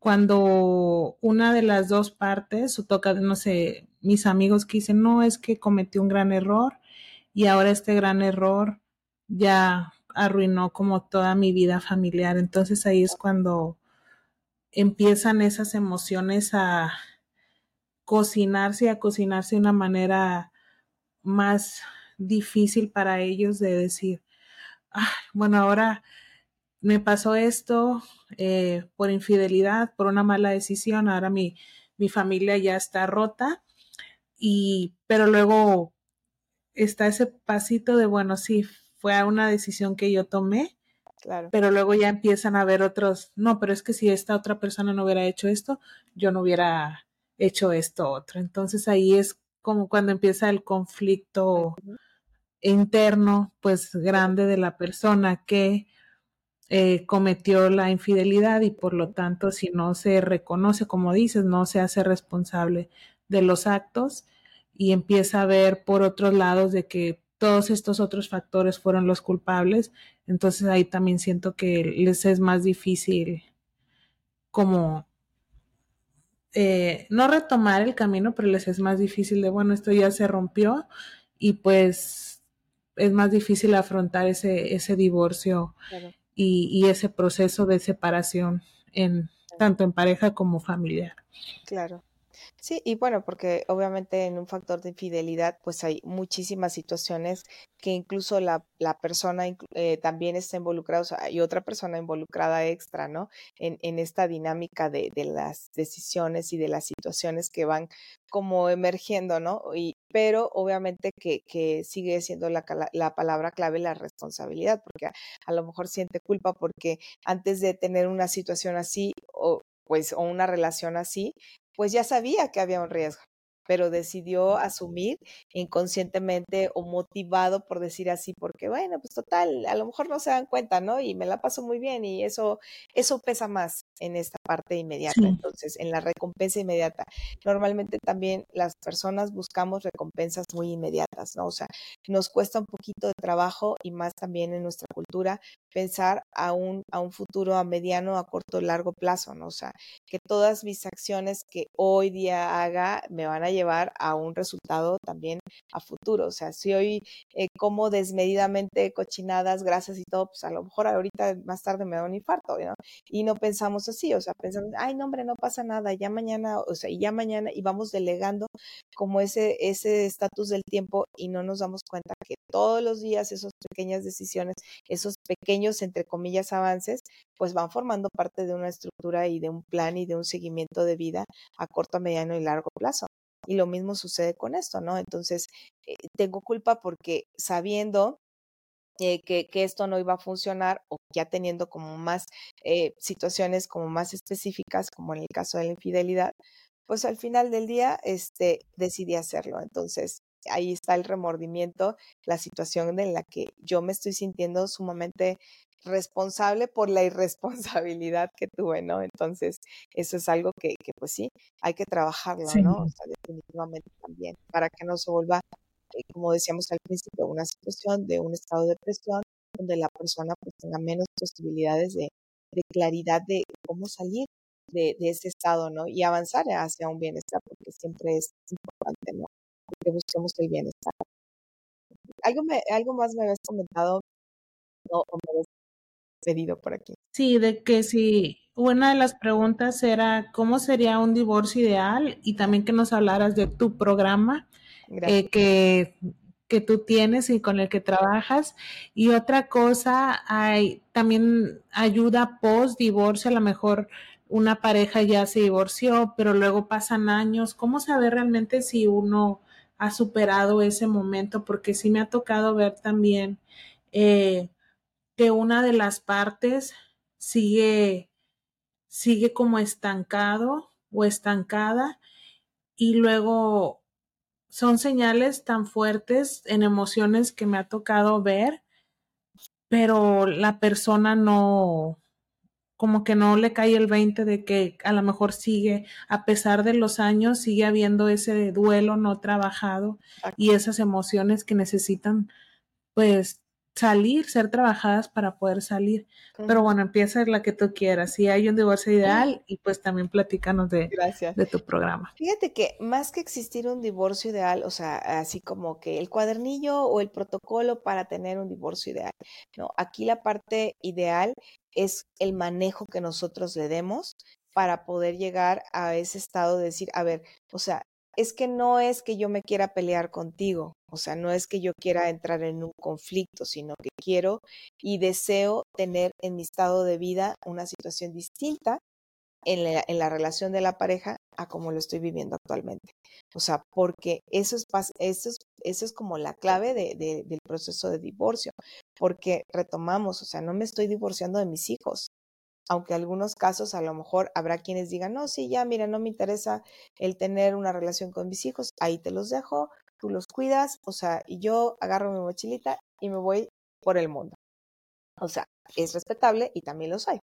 Pero en, en otra situación, en otro sentido, o sea, estoy terminando una relación de pareja porque considero que en este momento de mi vida no es mi objetivo principal el vivir en un estatus de una relación de pareja bajo el mismo techo y compartiendo o hemos dejado de compartir nuestros proyectos o ya no tenemos la afinidad o ya no existe el amor que a lo mejor este yo necesito para seguir viviendo bajo el mismo techo con una persona en una relación de pareja. Entonces, cuando yo puedo lograr este poner como estos puntitos del por qué yo quiero cambiar este estatus o esta relación, pues el paso siguiente es hablarlo, ¿no? Si tenemos esa ventaja de que tenemos la comunicación pues, y a lo mejor no le he trabajado, este, pues es el momento en que yo le ponga en práctica, ¿no? El expresar el por qué deseo esto, o sea, y no porque tú seas el más gacho, porque tú, no, porque yo ahora me siento, porque esa es parte de la asertividad, o sea, el reconocer cómo me siento yo en esta situación, que a lo mejor la otra persona no lo hace en mala onda, porque es su manera de ser, es su estilo, pero que yo en esta dinámica, yo ya no estoy siendo feliz o ya no estoy motivada o yo no siento que, que Natsuko vaya a tener un, un desarrollo, un crecimiento y entonces yo deseo una situación distinta. Entonces, hablarlo porque creo que es la primera y es la y es la manera en la que siempre debemos como como ir intentando que se resuelvan las cosas pero bueno, no siempre, lamentablemente no siempre es así, pero es lo primero que tenemos que intentar, el hablarlo, el, considerar el por qué eh, la relación tiene que modificarse. Incluso a veces es importante, eh, en muchas de las ocasiones yo, yo les sugiero a las parejas que están en este proceso o en esta fase de contemplación que también vayan a terapia. La terapia muchas de las ocasiones también sirve no necesariamente para la reconciliación del vínculo de la pareja, sino para el lograr dejar las situaciones en paz, ¿no? O sea, el tener a lo mejor la oportunidad de agradecerle a la otra persona, oye, gracias, porque la verdad es que en un tiempo de mi vida fuiste muy importante, me ayudaste a esto, esto y esto, obtuve un crecimiento, gracias a ti tengo estos hijos que, que amo con todo mi corazón, o sea, hay una parte de gratitud que también tengo hacia ti este, en lo que, en lo que considera, porque pues no necesariamente todas las relaciones son totalmente fatales o, o, malas, ¿no? O sea, a veces yo digo, ¿cuántos años dicen que tienen? No, pues tantos años, ok. Algo bueno tuvo que haber en tantos años para que la persona a lo mejor siguiera considerando y reconsiderando y otra vez la alternativa. Entonces, eh, aunque a veces son parte de un círculo de la violencia, pero cuando no es así o el mínimo es así, pues algo pasa, ¿no? Entonces, esa gratitud, o sea, el saber despedirte y terminar una relación, o sea, eh, y entonces ahí ya cuando tienes tú determinado este, personalmente cuál es lo que tú quieres, entonces compartes la información a la pareja o a la persona que está ahí en, en, bajo el mismo techo con la que tú estás teniendo la relación que va a terminar y que entonces después se coordinan para bajar la información a los hijos, porque lo ideal es que si existe esta relación de la pareja o existía, puedas tener eh, eh, como esta confrontación moral con los hijos y decirle, a ver, o sea, es una, es una decisión unánime. A lo mejor yo no quiero, pero pues no voy, a, no voy a obligar a una persona que esté a mi lado porque ya no se siente feliz. Entonces, si hay una parte de gratitud y de amor, pues qué bueno que sea feliz, como dice la canción, aunque no sea conmigo, ¿no? Entonces, duele sí, puedo reconocer que me duele, pero también puedo decir que voy a hacer lo posible para estar bien y que en algún momento lo voy a lograr, porque luego a veces es como nos tiramos al, al, piso y, ay, me está llevando la fregada y me duele y no puedo soportar. Sí, claro, está siendo doloroso, pero no vas a estar así toda la vida y te tienes que poner las pilas para ir saliendo de eso. Entonces, comunicas la información con los hijos y es ahí cuando tú te vas a dar cuenta cómo estamos manejándolo, ¿no? Porque los hijos van a ser el reflejo de cómo yo estoy haciendo ese manejo, ¿no? Cuando empiezan los hijos a tener situaciones de depresión, de ansiedad, este, autolesiones, este, eh, situaciones, claro que va a existir un momento en donde va a haber una variable en su rendimiento académico, etc. Ahí es cuando yo tengo que intervenir también apoyarme de otro equipo, digamos, como multidisciplinario y buscar también las ayudas para la familia. Ojo, que incluso un saludable manejo del divorcio puede incluir terapia familiar en el inter del divorcio o a veces posterior al divorcio. ¿Por qué? Porque la dinámica va a cambiar. Un ejemplo, eh, resulta que ahora el adolescente vive con la mamá y pues ya no está de manera inmediata el papá y entonces el adolescente eh, por las condiciones naturales de la adolescencia y adicional por el proceso de divorcio, este, eh, quiere hacer su horario el horario que se le da la gana, ¿no? O sea, el límite empieza a, a, tratar de saltárselo y entonces, ¿qué pasa? Que vamos a estar interactuando tanto papá aunque no viva en la casa y decir, ¿sabes qué? Esa conducta no te la vamos a, este, a permitir, entonces tu horario es tal y tienes que llegar a tal hora, ¿no? Entonces, no, no, después de la comunicación no funciona, vámonos a terapia. Porque obviamente conforme la edad de nuestros hijos, de manera natural, vamos a tener que reubicar ciertos límites. O sea, no es lo mismo a que tú le, le hables o, o pongas unos límites a un niño de tres años que a un adolescente de 16. Entonces, por la misma estructura de la edad en la que tienen los hijos. Entonces, ya de por sí de manera natural, máxime si están en un proceso de divorcio. Entonces, el acompañamiento siempre es fundamental, es lo ideal. Si no se tiene, bueno, pues buscamos lecturas para podernos, este, a lo mejor mm, conocer un poquito más de, de, cuáles serían las expectativas o las situaciones que nosotros cada uno podemos poner en práctica y llevarlo, ¿no? O sea, ¿qué te va a decir que estás llevando un buen manejo en el que a pesar del dolor, porque ahí cerramos el, círculo de, del proceso de duelo. A pesar del dolor, a pesar de lo que me dolió en pasado, puedo hablar en este momento de la situación, puedo reconocer que hubo dolor, que no me fue fácil, que tuve que a lo mejor dejar casa, porque eso es algo también bien importante, ¿no? Soltar, aprender a soltar. Muchas veces pensamos que el proceso de soltar es, es el hecho de decir, ay, pues soy, este, soy muy débil, no, normalmente la persona que tiene más facilidad de soltar el conflicto es la persona más fuerte, porque entonces hay personas que se aferran. Recordemos que el conflicto, aunque no sea un vínculo positivo, sigue siendo algo que nos enlaza con la otra persona. Mientras yo esté de pleito con la otra persona, mientras estemos y que nos vemos y que yo le dije que me dijo, nos seguimos relacionando aunque no de manera positiva.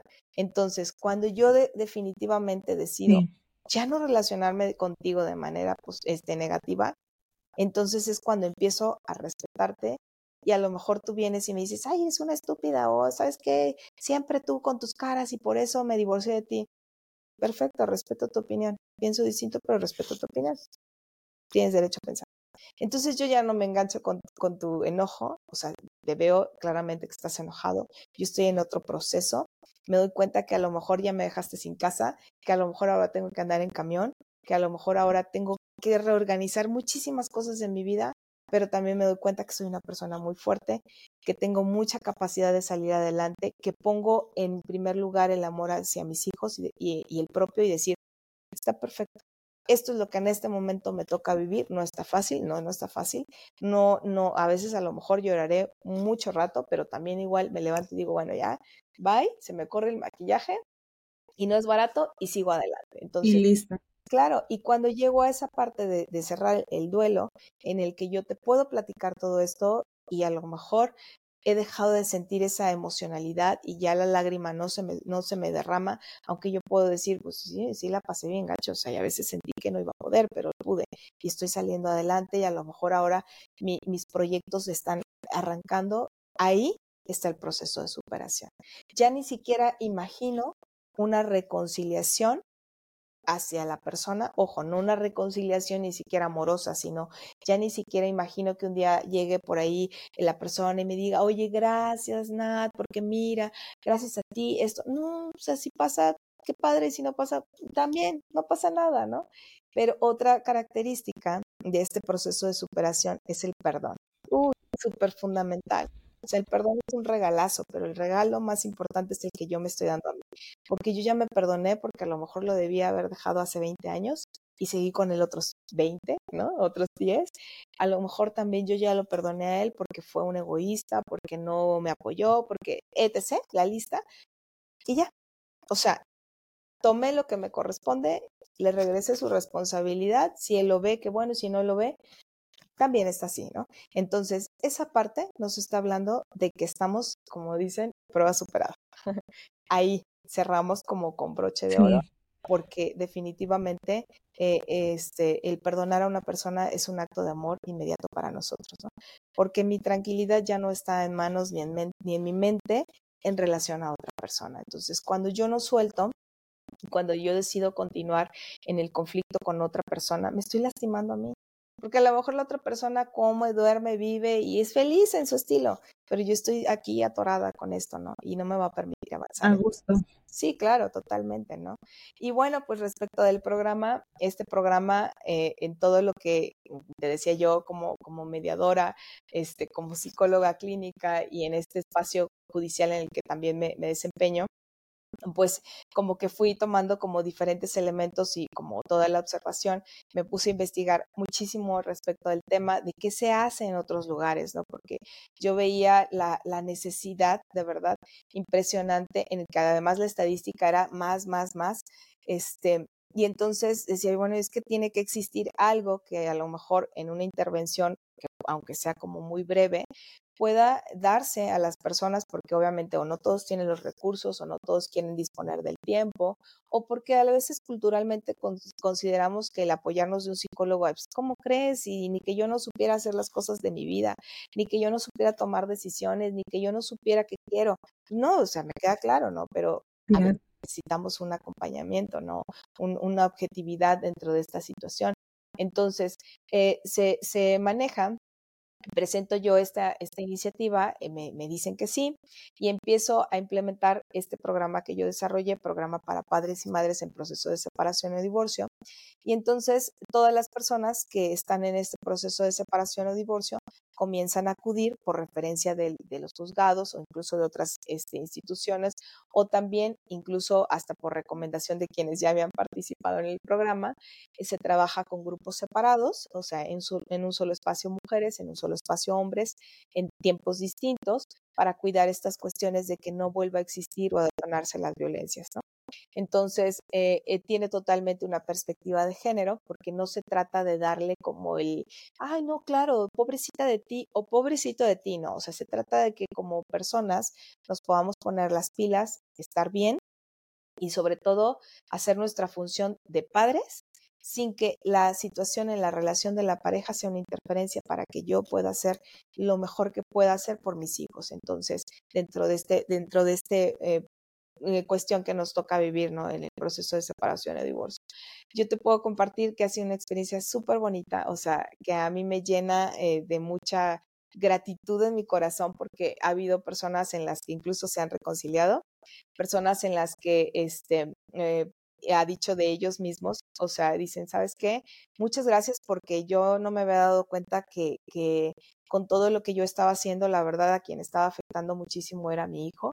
Y entonces hoy día tengo la, el valor, la cercanía de, de buscar a la mamá de mi hijo, en el caso de esta persona. Este, él tenía la custodia como padre y, y, le impedía la convivencia. Entonces dice, me he acercado a ella y le he ofrecido, o sea, no solamente una disculpa, perdón, porque la estaba ofendiendo y el hecho de ofenderla a ella también era ofender a mi hijo. Entonces yo no quiero que mi hijo me odie, yo quiero que mi hijo sepa que es una persona amada, que es una persona que fue deseada y que, o sea, todo lo que esté a mi alcance como padre, yo voy a hacerlo. Entonces, cosas tan bonitas que yo digo, bueno, a lo mejor no es que yo lo dé, sino que a veces nos falta como el clarificar que estamos en un proceso y que este proceso, como decimos cotidianamente, nos va a llevar al baile si no estamos listos de, de, la expectativa que tenemos, ¿no?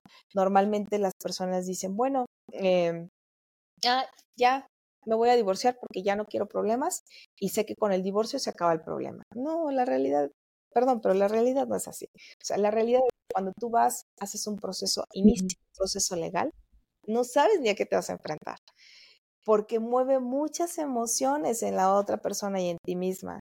Entonces, este, ¿qué pasa? Que, que obviamente se van a hacer procesos súper largos, porque a veces yo los leo los procesos y digo, la persona sigue enojada, la persona sigue molesta porque a lo mejor no se le reconoció lo que hizo en, en la pareja, porque a lo mejor no se sintió validada o porque ahora al contrario, se siente descalificada, ¿no? O sea, eh, había un señor que, que así... Sí y lloraba a mares, ¿no? Y decía, es que lo que más me dolió en, en, la demanda de divorcio fue que puso, o sea, que puso el nombre de él, nombre oficial, y, y decía, toda la vida desde que yo la conocí y que empezamos a ser amigos, desde ese día yo fui su osito. Y entonces ahora cuando yo leía en la demanda eh, mi nombre así completo, yo la imaginaba ella diciéndome, cállate Federico Rigoberto, no sé, así. Dice, y eso no sabes cómo me adoro no podemos imaginar, porque aquí entra mucho la interpretación, que ese también es todo un tema en, la cuestión de la inteligencia emocional, eh, que interpretamos o leemos erróneamente a veces las posturas o las caras de las otras personas y entonces sí, claro, ¿no? Y muchas personas dicen, es que si usted viera cómo me veía, parecía que con los ojos me iba a matar. Y a veces yo les digo, ¿estás seguro? O sea, ¿cómo puedes decir eso? A lo mejor en el fondo estaba tratando de hacerse fuerte porque se sentía con mucho dolor y no comprendía cómo es que ahora ya no son o cómo es en qué momento se perdió la relación. Y entonces se quedan así como de, pues sí es cierto, también puede ser.